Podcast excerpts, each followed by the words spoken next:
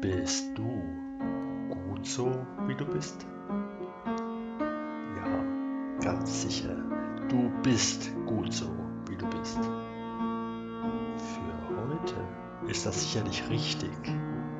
Doch die Welt dreht sich weiter. Wenn du daher morgen nicht besser sein willst, dann ist das Gute von heute bald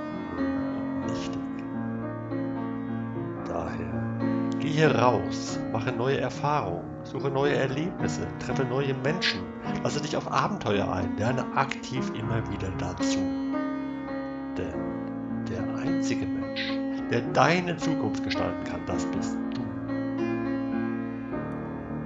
Dein Vermögen.